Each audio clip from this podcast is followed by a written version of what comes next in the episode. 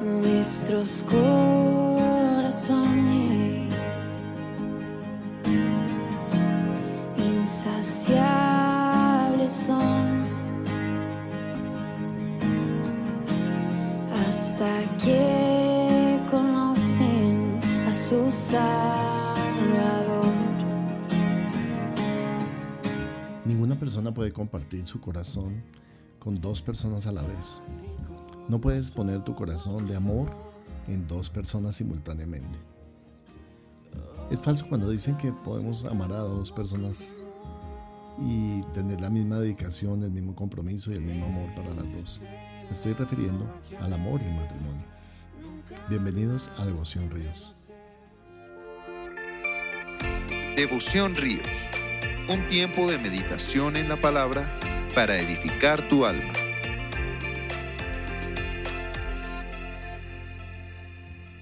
Hoy el apóstol Pablo en 2 Corintios capítulo 4, versículo 1 y 2, ya leímos ayer el versículo 1 que dice, por tanto, puesto que tenemos este ministerio según hemos recibido misericordia, no desfallecemos, pero ahora vamos al 2, dice, más bien hemos renunciado a lo oculto y vergonzoso, no andando con astucia ni adulterando la palabra de Dios, sino que mediante la manifestación de la verdad nos recomendamos a la conciencia de todo hombre en la presencia de Dios.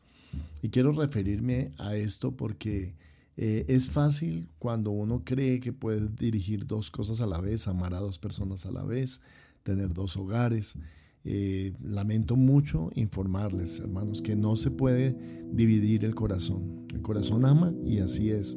Una sola persona, a un, solo amor, una sola, clase de, de amor, de cariño y eso, eh, ¿cómo lo podemos aplicar en, la vida en este tiempo? Porque nosotros no podemos decir que amamos a Jesús y no renunciar a lo oculto y vergonzoso.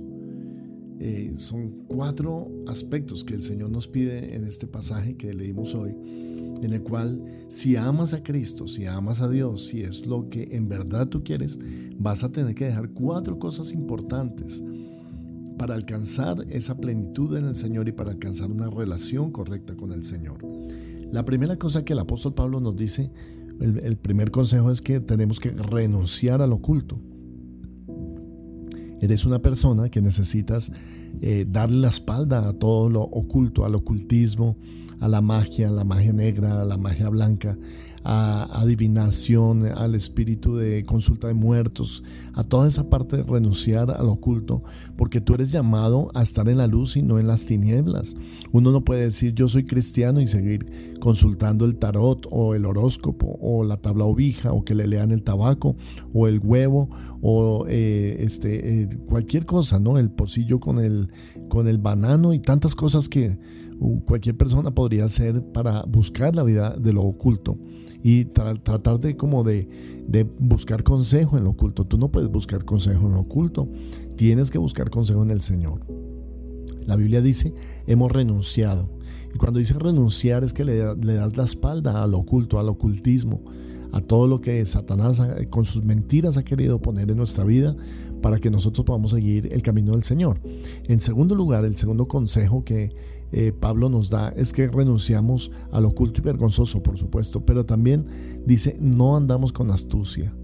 Hay muchas personas que se han acostumbrado a andar en astucia. La astucia es un modo de vida.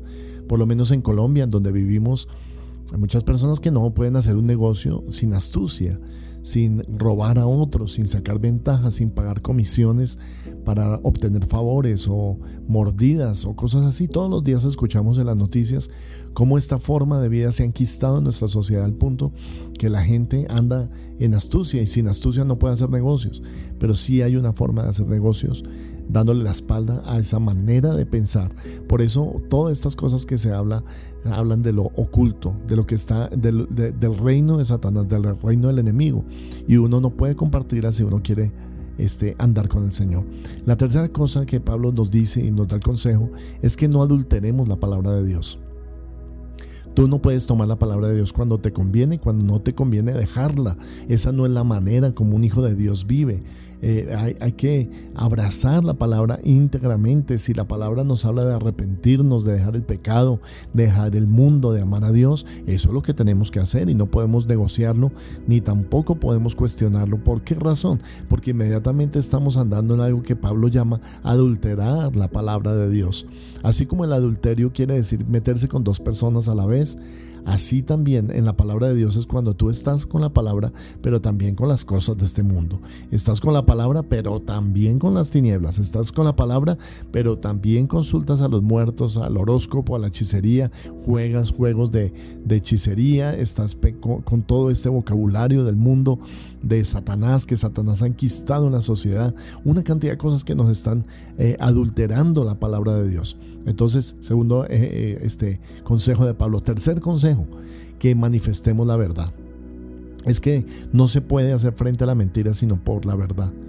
Entonces tú tienes que seguir la verdad y escogerlo por encima de la mentira. Escoge vivir una vida sin mentiras, sin doblez, sin hipocresía, sin tapujos, sin eh, falsas este, eh, expectativas, sin dar tu palabra y, este, fallarla y después no cumplir lo que tú prometes. Deja de vivir así, es lo que te está diciendo Pablo, para que tú puedas manifestar la verdad. Toda mentira se tiene que ir de tu vida. Y en cuarto lugar y último, que nos recomendemos a la conciencia de todo hombre en la presencia de Dios. ¿Por qué pone la conciencia de todo hombre? Porque tú tienes una conciencia, esa conciencia es eh, eh, lo que Dios ha puesto en tu alma, en tu corazón, para detectar lo que está mal, lo que no viene de Dios, lo que le pertenece al enemigo, lo que tú no debes tocar. Recuerda que la Biblia dice en Santiago 4:4, oh almas adúlteras, si alguno se constituye en amigo del mundo, también es un enemigo de Dios. Que tú seas el mejor amigo de Dios. Dios te bendiga. Voy a orar por ti, Padre. Oro por todo aquel que está escuchando este devocional para que renuncie a lo oculto, para que abrace la vida eterna, Señor, para que no ande con la astucia de este mundo ni adulterando la palabra, sino que manifieste la verdad en conciencia en la presencia del Señor. Te pido por todo aquel que escucha este devocional, Padre, aliméntalo, Señor, en su alma, en su corazón, en su espíritu, y haz, Señor, de tu palabra lo que nosotros escogemos como fuente de bendición. En el nombre poderoso de Jesús. Amén y amén.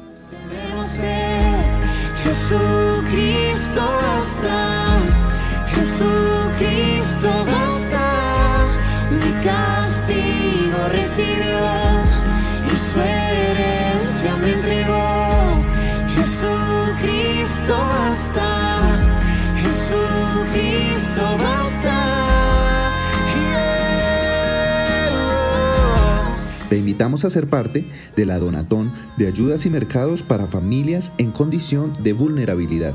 Ríos de Alabanza contigo. Durante todo el mes de mayo puedes realizar tu donación en dinero o en especie. Puedes hacerlo ingresando a la página www.riosdelavanza.co y allí puedes inscribirte tanto para dar como para recibir ayudas. En Ríos de Alabanza amamos la palabra de Dios, predicar en todo momento y hasta lo último de la tierra. Por eso tus aportes y donaciones son muy importantes para extender la predicación de la palabra en todo el mundo. Puedes realizar tus donaciones, diezmos y ofrendas a través de nuestras cuentas. Beneficiario Iglesia Cristiana Ríos de Alabanza. NIT 900 020 167-1. La vivienda, cuenta de ahorros 0004 0003 5366. BBVA, cuenta corriente 038 201 294 o a través de nuestra página web www.riosdealabanza.co slash donaciones. Devoción Ríos, un tiempo de meditación en la palabra para edificar tu alma.